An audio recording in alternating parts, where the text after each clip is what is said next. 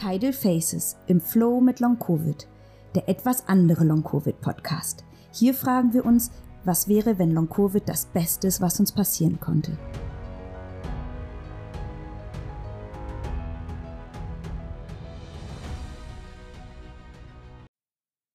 Hallo zu einer neuen Folge von Tidal Faces im Flow mit Long Covid. Mein Name ist Leila und ich freue mich sehr, dass ihr heute wieder eingeschaltet habt.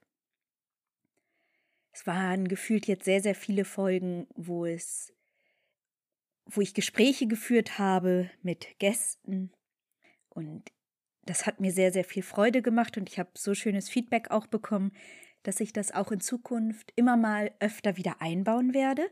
Ich freue mich allerdings auch sehr, heute mal wieder eine Folge alleine machen zu können denn in den letzten Wochen habe ich doch einiges Wichtiges wieder beobachten können, lernen dürfen, anfangen lernen zu dürfen.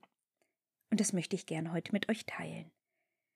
Grundlegend sind da so zwei Themen, die irgendwie präsenter geworden sind in meinem Leben und wo ich auch von einer Zuhörenden tatsächlich darum gebeten wurde, drüber zu sprechen. Und zwar geht es um Beziehungen. Und da bin ich ja jetzt aus meiner Praxis heraus eigentlich nicht die Oberexpertin, denn ich habe recht wenige tagtägliche Beziehungen. Also ich lebe ja nicht in einer partnerschaftlichen Beziehung mit einem anderen Menschen. Und dennoch habe ich das große Geschenk auch erfahren dürfen, dass ich einen Menschen kennengelernt habe, tatsächlich über Instagram, über den Austausch von Long Covid.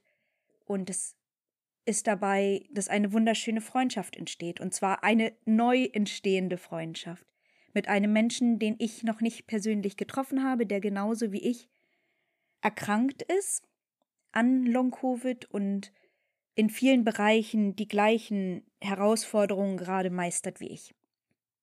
Es ist also ein sehr verständnisvoller Austausch auf Augenhöhe und gleichzeitig fehlt natürlich auch eine langjährige Vertrauensbasis, um manche Dinge vielleicht gut einschätzen zu können.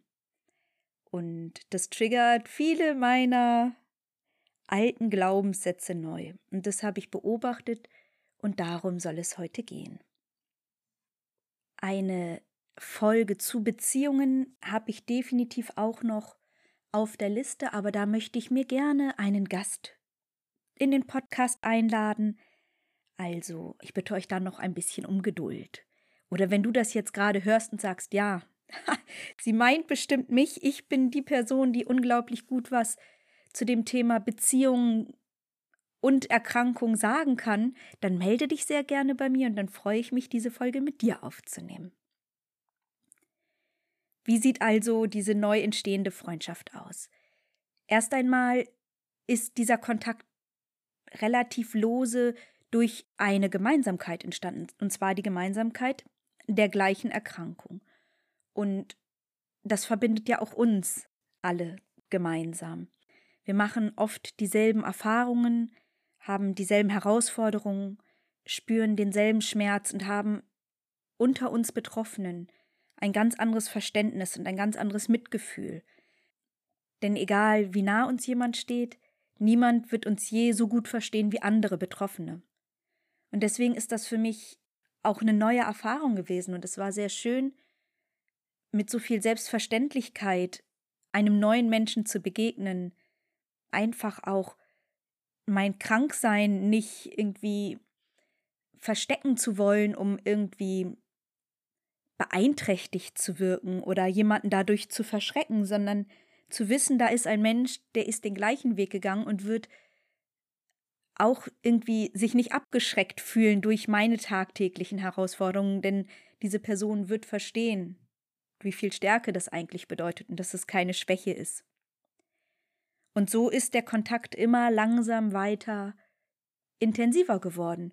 Es sind anfangs mal alle paar Tage eine Nachricht gewesen, dann wurde es mal eine Sprachnachricht. Irgendwann haben wir angefangen auch zu telefonieren und es ist auch immer persönlicher im Austausch geworden. Und es war eigentlich sehr schön, denn es war vollkommen klar, wenn einer nicht schreibt, dann weil er vielleicht gerade keine Lust hat oder weil es der Person gerade auch nicht so gut geht. Und all diese Reaktionen konnte ich unglaublich gut losgelöst von mir einfach annehmen und auch ich selbst einfach agieren, wie es in meinen Möglichkeiten gerade lag, ohne dass ich mir Gedanken machen musste, ob ich vielleicht falsch verstanden werde oder diesen Menschen vielleicht gerade irgendwie von Kopf stoße. Und ich weiß nicht, wann das so gekippt ist. Ich schätze mal, es ist auch mit ein bisschen einem intensiveren Kontakt gekommen, wo es dann wirklich auch für mich eine tiefere Freundschaft geworden ist. Und zack, sind meine alten Glaubenssätze nach und nach aufgeploppt. Und zwar die, mit denen ich mich in der letzten Zeit nicht beschäftigt hatte. Das sind ganz alte Muster, in die ich da irgendwie einfach wieder, ja, tatsächlich reingefallen bin und ganz gewohnt in, in diesem Umfeld agiert habe, gedacht habe, gefühlt habe und das nicht mal richtig bemerkt habe, denn das war so ein so eine gewohnte Umgebung und so eine gewohnte Art und Weise mit mir da umzugehen. Und das war ganz interessant und das war für mich auch ein großes Geschenk, dass ich das beobachten konnte. Und deswegen möchte ich dieses Thema Glaubenssätze heute eben auch nochmal neu aufgreifen. Es soll also einmal um Beziehungen gehen und einmal um Glaubenssätze. Und ich möchte gerne mit einer ganz neuen Sichtweise und einer ganz neuen Herangehensweise oder einem ganz anderen Verständnis für Freunde, für die Sicht auf unsere Freunde, auf unsere Familie, auf unsere Bekannten und ihre Reaktion mal kurz aufmerksam machen. Denn in dieser Freundschaft bin ich ja nicht nur die Person gewesen, die erkrankt ist, sondern ich habe ja gleichzeitig auch die Rolle bekleidet, Freundin zu sein eines Menschen, der krank ist. Also ich habe im Grunde genommen einmal die Sichtweise eingenommen meiner Freunde, meiner Bekannten. Und natürlich funktionieren wir alle recht ähnlich und dennoch komplett unterschiedlich. Ich könnte mir aber vorstellen, dass es doch dort auch mehrere Parallelen gibt. Und deswegen, da ich das so mal für mich erleben durfte, schilder ich euch mal meine Erfahrungen aus Sicht einer Person, die mit einer erkrankten Person befreundet ist. Jedes Mal, wenn diese Person sich nicht gemeldet hat, jedes Mal, wenn das Gespräch irgendwie eher ruhiger war oder ich gehört habe, dass es der Person gerade nicht gut geht, gesundheitlich nicht gut geht, auch emotional nicht gut geht, wenn Textnachrichten kurz waren oder ganz ausgeblieben sind. Jedes Mal, wenn ich eigentlich gerne was Aufbauendes sagen wollte und aber gemerkt habe, dass es genau das Falsche war, dass eigentlich an dieser Stelle vielleicht eher mal nur Zuhören angesagt gewesen wäre oder auch einfach nur Verständnis aufbringen. Ich bin immer wieder schnell dabei, irgendwie eine Aktivität, eine Handlungsoption aufzeigen zu wollen. Und das ist gar nicht immer gefragt.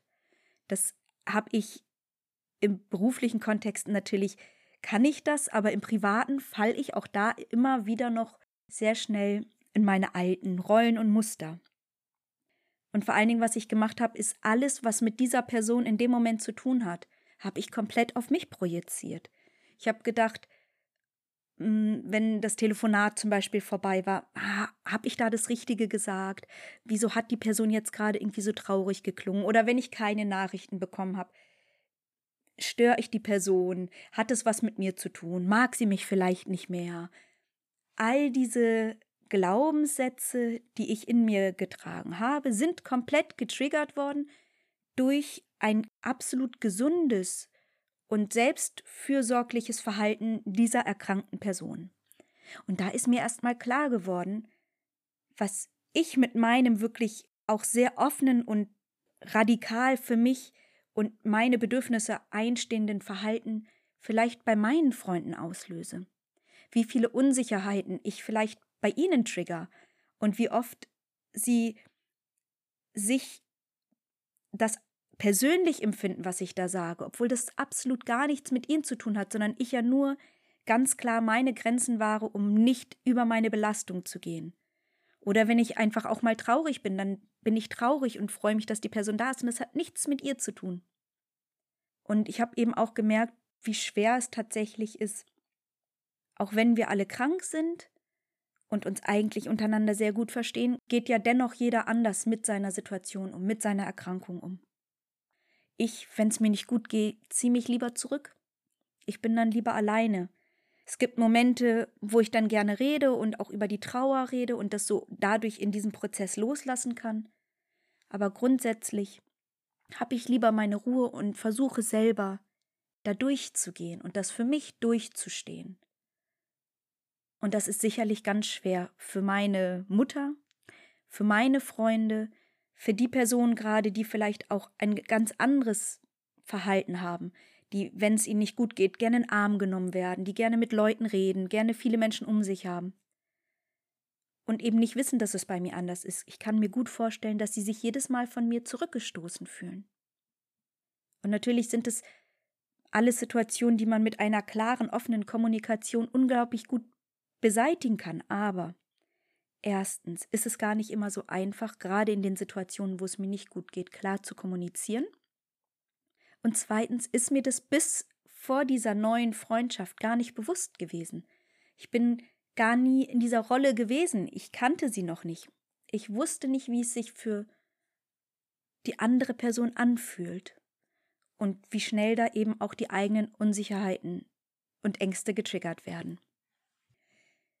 Jetzt ist grundsätzlich wichtig, auch nicht die ganze Energie und die ganze Aufmerksamkeit zu nehmen, um unsere nicht förderlichen, nicht hilfreichen Glaubenssätze auch noch zu stärken. Das heißt, wenn ich mich jetzt hinsetze und mir überlege, welche Glaubenssätze ich alle habe und wo die herkommen könnten und mich damit extrem beschäftige, was mache ich? Ich stärke eigentlich die neuronalen Verbindungen und Muster und unterstütze es, dass diese Glaubenssätze sogar noch präsenter werden in meinem Leben. Deswegen finde ich es ganz gut, ein bisschen zu überlegen, wie können wir neue Glaubenssätze für uns etablieren? Einen negativen, einen alten, einen nicht förderlichen Glaubenssatz, den können wir nicht einfach so löschen und den können wir auch nicht einfach ungeschehen machen, denn es ist in unserem Gehirn verankert. Wir haben Emotionen, die wir damit verbinden, wir haben Erfahrungen, die, wir, die wir damit verbinden. Und Glaubenssätze sind letztendlich wie ein Filter, durch den wir unsere Realität wahrnehmen. Das bedeutet, Kleines Beispiel. Wenn mich eine Person zum Beispiel nicht anruft, und dann könnte mein Glaubenssatz getriggert werden, ich war zu viel, ich bin mit meiner Erkrankung zu anstrengend, ich funktioniere nicht gut. Und könnte diese ganze Muster durchspielen und diese ganzen Ängste, wie es mir auch passiert ist.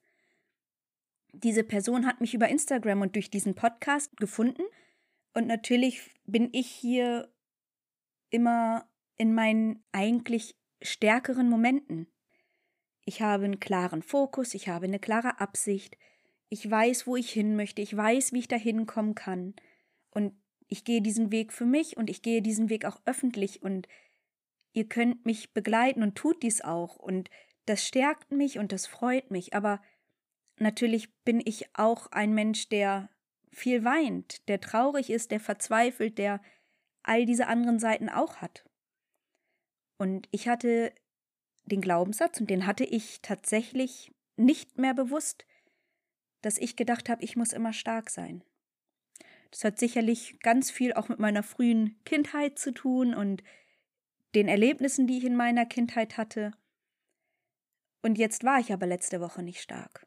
Mir geht es zwar langsam, langsam wieder etwas besser, innerhalb dieser Verbesserung geht es mir aber auch schon wieder schlechter und ich schaffe das hier alleine nicht.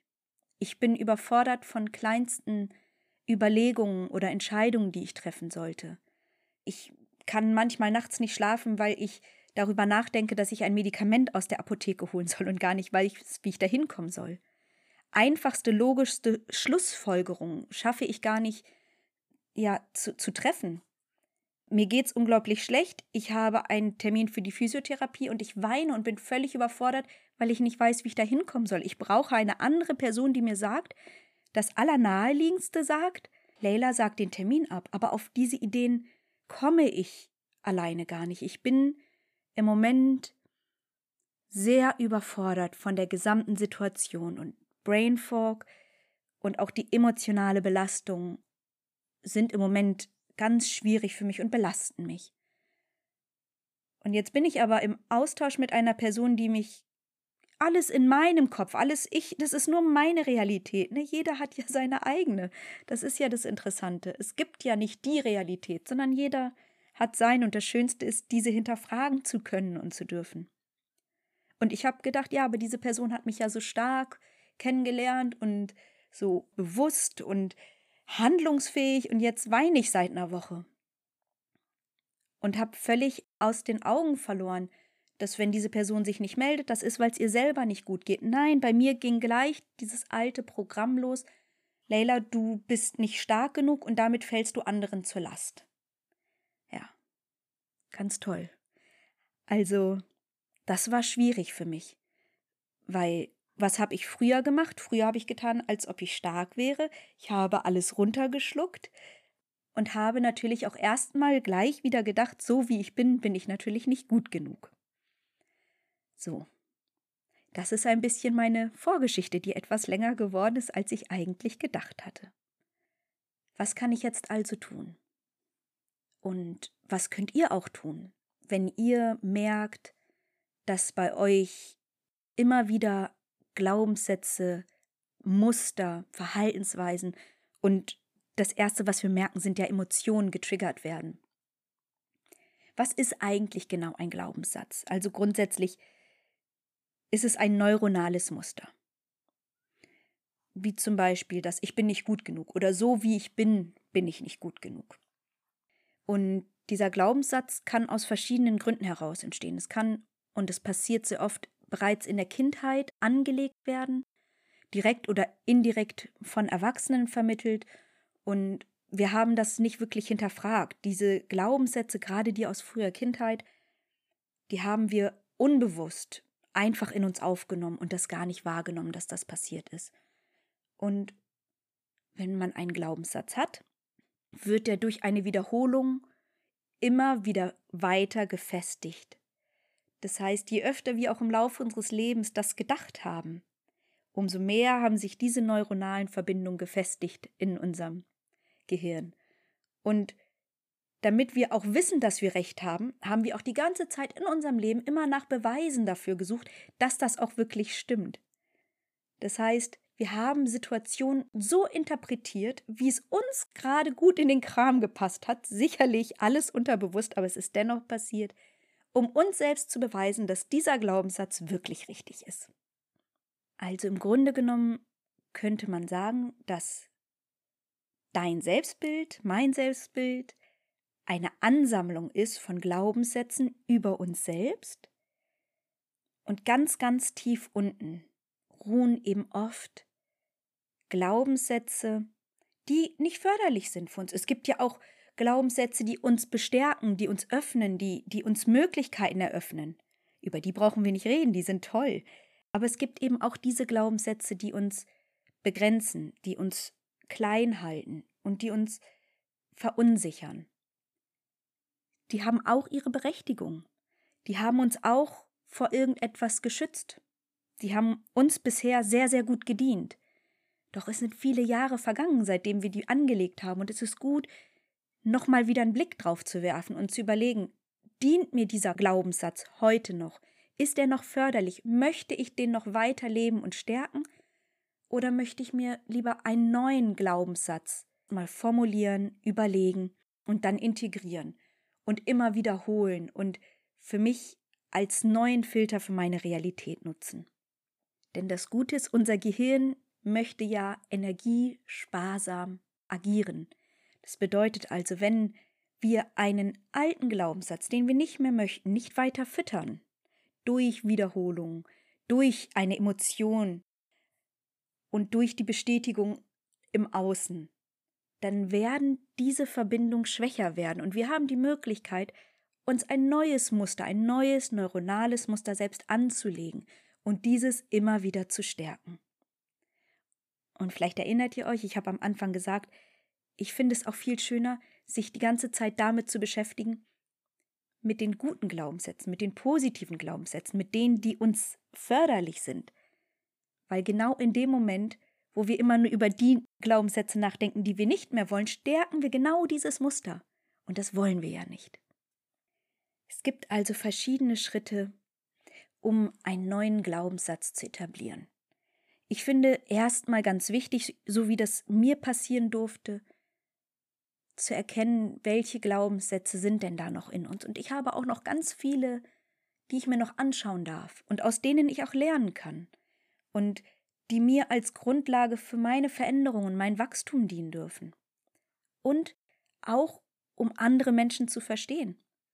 Dadurch, dass ich diesen Glaubenssatz in mir hatte und so getriggert wurde durch diese neue Freundschaft, habe ich ja verstanden, wie es eventuell anderen Menschen mit mir geht. Also das ist ja auch für ein gemeinsames Miteinander umgehen wichtig, wenn man seine eigenen Schmerzpunkte kennt, dann kann man sie in anderen Menschen wiedererkennen und auch verstehen. Allerdings ist es natürlich schon schöner, wenn wir stärkende Glaubenssätze haben. Und ich finde ganz gut, erstmal die Glaubenssätze, die wir bisher hatten. Ich würde da auch jetzt gar nicht die ganz große Kiste aufmachen, sondern erstmal vielleicht einen nur nehmen. Und das wäre der bei mir, ich muss immer stark sein. Ich habe den anerkannt, denn ich habe ihm auch gedankt, denn ich habe überlegt, wofür hat er mich beschützt? Der hat mich absolut davor beschützt, wenn ich gefallen bin, liegen zu bleiben. Was hat er mir gebracht? Der hat mir unglaublich viel Energie gebracht, nach vorne zu gehen, neue Lösungen zu suchen. Der hat, der hat mich gepusht, der Glaubenssatz. Und dafür war das sehr, sehr gut. Aber das kann ich jetzt auch ohne diesen Glaubenssatz. Das kann ich auch aus einem mich wirklich fördernden Glaubenssatz heraus machen, ohne dabei zu denken, ich wäre weniger wert oder nicht gut genug, wenn ich nicht stark bin. Also entziehe ich jetzt im zweiten Schritt diesem Glaubenssatz das Vertrauen und frage erstmal, ist das denn wirklich so? Muss ich wirklich immer stark sein? Ich zweifle also daran, ob das so richtig ist. Ich zweifle auch mal die Quelle an. Wo kommt denn das überhaupt her? Und von wem habe ich denn diesen Glaubenssatz vielleicht auch mal übernommen? Und dann hinterfrage ich das, ob ich mir auch wirklich sicher sein kann, ob das so ist. Und was eigentlich passieren würde, wenn ich das nicht mehr glaube. Und dann gibt es so eine Technik. Jedes Mal, wenn dieser Glaubenssatz aufploppt, sage ich mir Stopp und werde in diesem Moment bewusst, dass ich da in ein altes Muster falle, dass ich eine alte Sache wieder spüre und fühle. Und das ist genau der Moment, in dem ich dann einen neuen Glaubenssatz, den ich für mich, und wenn der Glaubenssatz zum Beispiel auch ist, ich bin stark, das ist etwas ganz anderes als ich muss stark sein.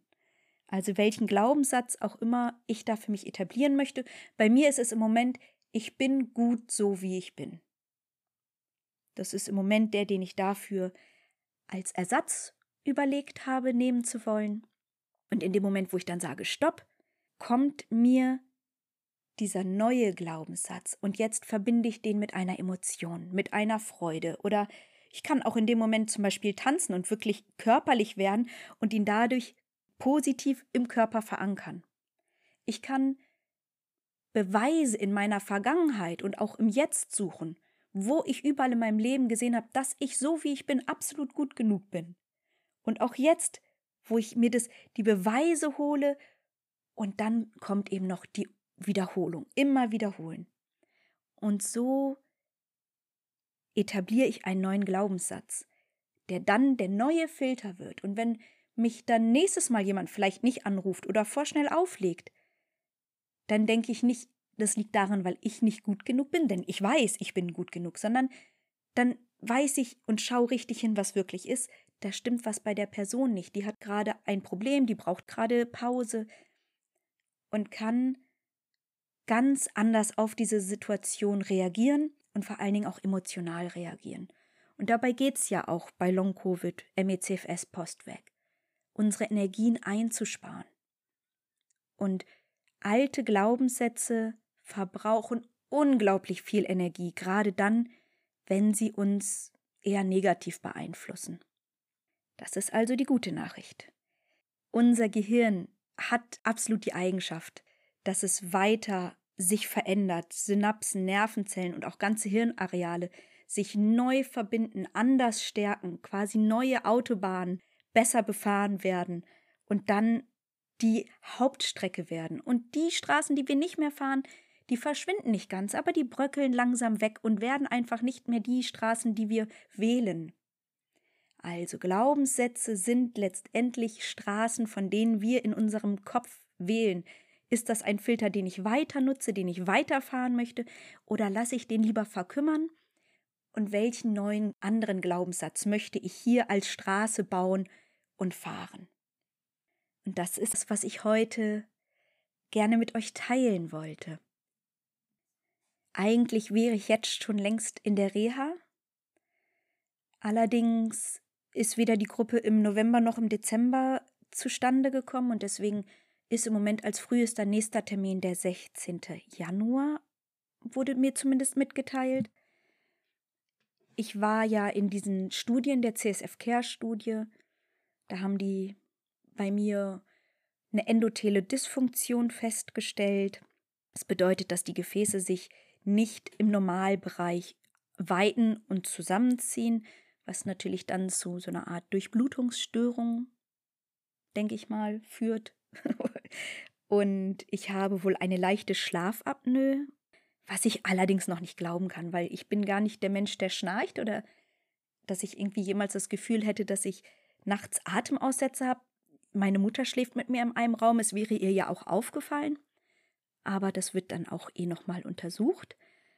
Das war, ich weiß noch, ich habe das Gerät angelegt an dem Tag, als ich eben in einer der Studien war. Ich habe elf Stunden am Stück geschlafen wie ein Stein. Also es war eine außergewöhnliche Nacht. Vielleicht hat das ein bisschen das Ergebnis beeinträchtigt. Und es wurde eben auch eine Dysregulation von meinem vegetativen Nervensystem festgestellt.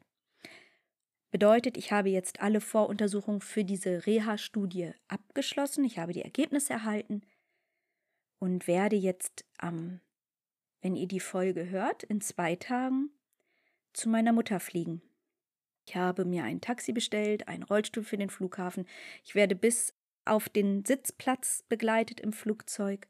Ich habe schon den lieben Tipp bekommen, eine Wärmflasche mitzunehmen und ich, dass ich mir die da auch füllen lassen kann. Und werde dann auch aus dem Flughafen raus begleitet und da werde ich dann auch direkt abgeholt. Ja, und das ist im Moment meine Wahl gewesen, denn es ist mir hier zu kalt in Deutschland. Ich möchte auch gerne, dass meine Mutter bei sich zu Hause ist. Da ist auch ein Fahrstuhl, dass, wenn es mir mal besser geht, ich vielleicht auch viel eher mal runterfahren kann und vielleicht drei, vier Schritte draußen gehen kann, ohne dass mich hier die drei Stockwerke Altbau in Berlin schon komplett schaffen. Und ich schaffe es ja im Moment nicht mal, meine Post aus dem Briefkasten zu holen.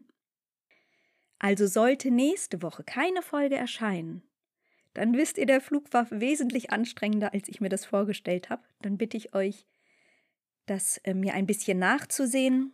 Dann brauche ich wohl ein wenig Ruhe. Es kann aber auch sein, dass ich den Flug absolut gut überstehe, ganz glücklich bin, wieder bei meiner Mutter zu sein und vor allen Dingen auch viel mehr Hilfe wieder zu bekommen und euch dann freudig die nächste Woche aus Spanien begrüße, aus der Sonne, und das wäre natürlich meine Wunschvorstellung. Ich wünsche euch auf jeden Fall eine unglaublich schöne Zeit, eine schöne Woche, viele schöne Momente, Erlebnisse, viel Kraft. Ihr seid so unglaublich stark. Wir alle sind so unfassbar stark in dieser Situation. Und ich glaube, ich habe euch das noch gar nicht oft genug gesagt. Deswegen möchte ich das dir jetzt nochmal ganz im Speziellen ganz persönlich sagen. Du machst das unglaublich gut. Es ist eine ganz schwere Herausforderung. Und du stemmst jeden Tag so viel und machst es wirklich bewundernswert gut. Ich habe keine spezielle Frage für diese Woche. Aber wenn ihr möchtet, möchte ich euch hiermit einladen, zu überlegen, gibt es einen Glaubenssatz in euch, der euch gar nicht förderlich ist, der euch nicht hilft.